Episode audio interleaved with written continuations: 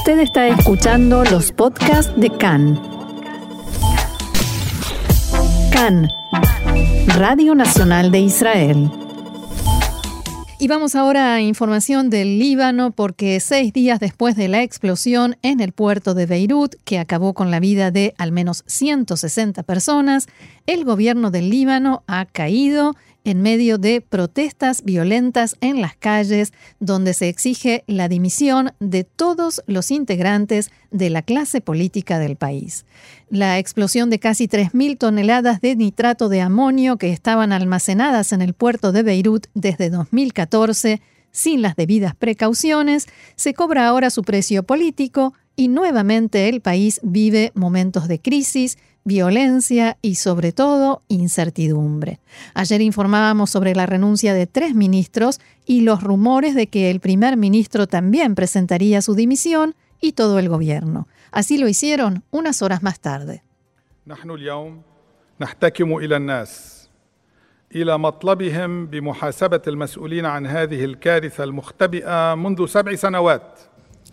Damos un paso atrás para estar con la gente, para combatir con ella por el cambio, con sus demandas de que los responsables rindan cuentas de esta catástrofe que se viene produciendo desde hace siete años, a su deseo de un cambio real, del fin de un gobierno de corrupción y malicia, de intermediarios y robos, a un país con Estado de Derecho, justicia y transparencia, a un país que respeta a su gente.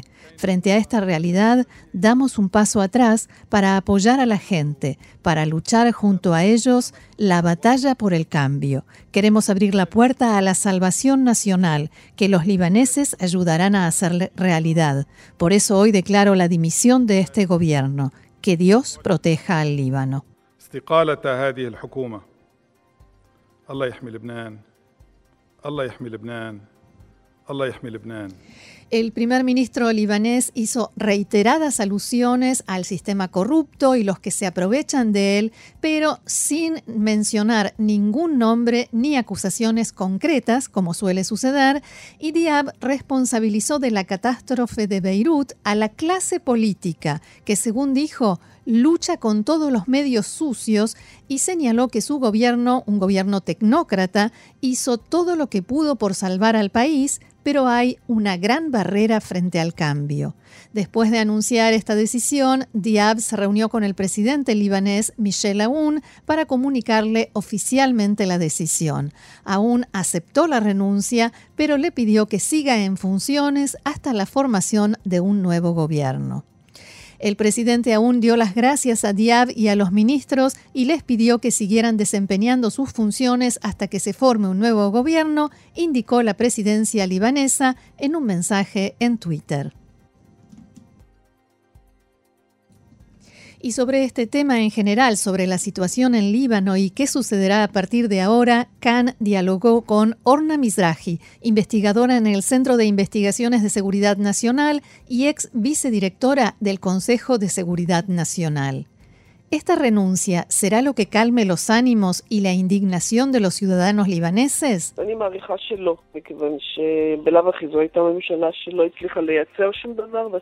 Yo estimo que no, porque de todos modos se trataba de un gobierno que no lograba crear nada, y las posibilidades de que se forme un gobierno mucho mejor son relativamente bajas porque tampoco los gobiernos anteriores lograron generar un cambio.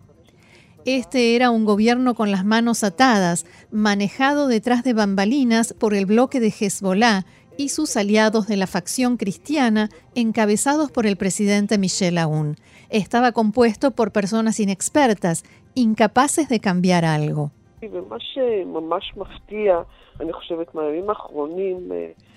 Lo que realmente sorprende a mi entender de los últimos días a partir de la explosión en el puerto de Beirut es la manifestación pública abierta de las multitudes, de la gente indignada, indignada y desesperada, estas expresiones abiertas en contra de Hezbollah, debido a que comprenden que Hezbollah es realmente el factor más problemático y responsable en forma más significativa de lo que sucede. Lo que la gente quiere no es solo sacar del gobierno a Hezbollah, sino que desde hace tiempo viene pidiendo que se vayan todos. ¿Qué posibilidades hay?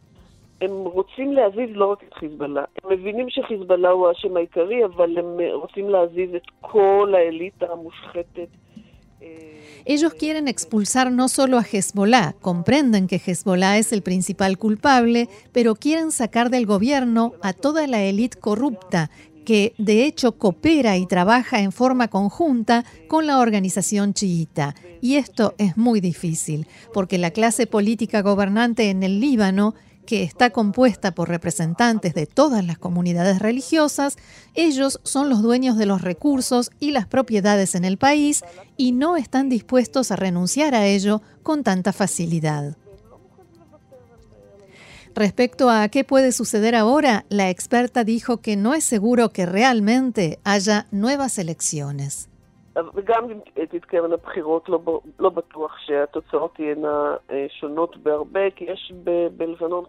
E incluso si hay elecciones, no es seguro que los resultados sean muy diferentes, porque en el Líbano hay una ley electoral muy complicada que permite la representación de todas las comunidades en forma proporcionalmente equitativa y por eso no es seguro que los comicios lleven a un cambio.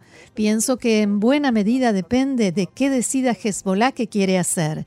Si decide dar un paso hacia atrás y permitir que se forme un gobierno de unidad más amplio y aceptar las exigencias, o al menos en parte, de los países occidentales que condicionan la ayuda al Líbano a la realización de reformas y de mayor transparencia, o si sale a la calle y utiliza la fuerza, y en ese caso podríamos estar ante la posibilidad de una nueva guerra civil.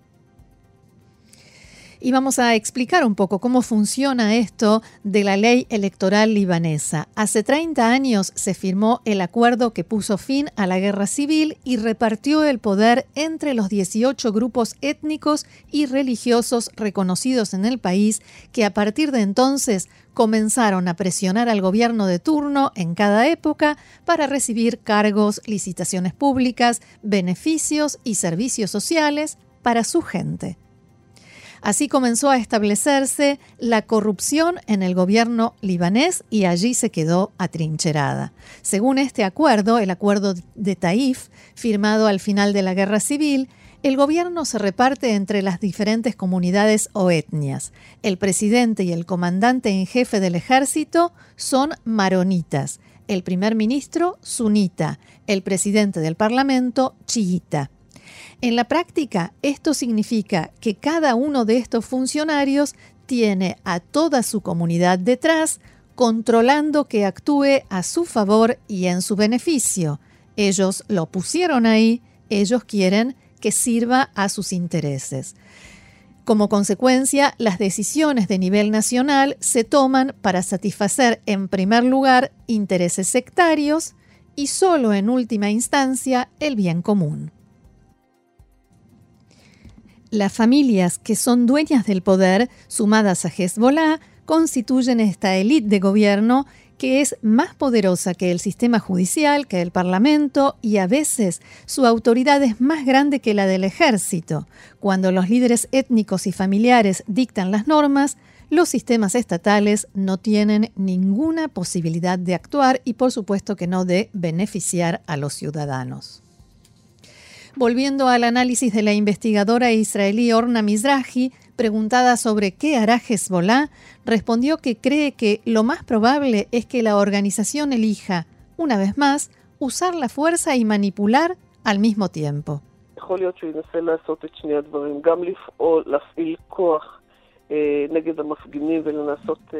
Es probable que Hezbollah intente hacer las dos cosas, tanto aplicar la fuerza contra los manifestantes e intentar aplacar las protestas sin entrar en una guerra civil, y esto es algo que logró hacer en el pasado, y al mismo tiempo, en paralelo, conducir procesos políticos que le resulten cómodos y convenientes.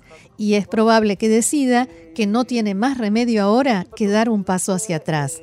Lo que es seguro es que Hezbollah buscará la forma para que sus aliados tengan más protagonismo y así poder introducir a Irán dentro del sistema político libanés en detrimento de los factores occidentales que no se apresuran a dar ayuda mientras Hezbollah ocupe ese lugar visible y central. Y les voy a dar algunos ejemplos de cómo funciona esa corrupción de la clase política libanesa que mencionábamos recién en el año 2015 se produjo en el Líbano lo que se conoció como la crisis de la basura. Las calles de Beirut se llenaron de montañas de residuos mientras los políticos peleaban por la licitación pública para hacer algo con esos residuos y la gente salió a, las calles de a cientos de miles a exigir que resolvieran la situación. En aquel momento se decidió la creación de dos nuevos vertederos pero tres años después de su apertura, lo único que las empresas hicieron fue trasladar la crisis de los residuos del centro de la ciudad a la zona de la costa. Según informó entonces el diario The New York Times, el primer contrato por 288 millones de dólares fue concedido a Jihad al-Arab, hermano del asesor del entonces primer ministro sunita Saad Hariri. El diario citaba fuentes locales que aseguran que cada día la empresa coloca agua dentro de los contenedores de residuos para aumentar así su peso y de paso las ganancias. El segundo contratista fue Dani Juri, un empresario cristiano allegado al también cristiano presidente Michel Aoun y que recibió 142 millones de dólares. En este caso, inspectores independientes vieron a trabajadores de esta empresa arrojando residuos tóxicos al Mediterráneo. Las dos empresas rechazaron las, acusaciones, pero lo único que está claro es que después de que el Estado invirtió cientos de millones de dólares, el problema de los residuos sigue existiendo y se va agravando. Otro ejemplo, cuando se construyó en el Líbano un complejo turístico muy controvertido llamado Eden Bay, que se apropió de una parte de la última playa pública que quedaba en Beirut el año pasado, los libaneses casi no se, sorprendieron al enterarse de que el responsable del proyecto era yerno de Nabih Berri, presidente del Parlamento y principal líder chiita en el gobierno. Uno más, Expertos citados por el New York Times explican que el motivo por el cual el Líbano no logra producir energía eléctrica para sus habitantes es el poderoso lobby de los dueños de generadores que brindan electricidad en las horas de corte cada día y por la cantidad de combustible que se necesita para hacer funcionar a estos generadores por valor de un millón y medio, un billón y medio de dólares por año uno de los principales importadores de combustible, la empresa Cogico, es propiedad de Walid Jumblat, líder de la minoría drusa.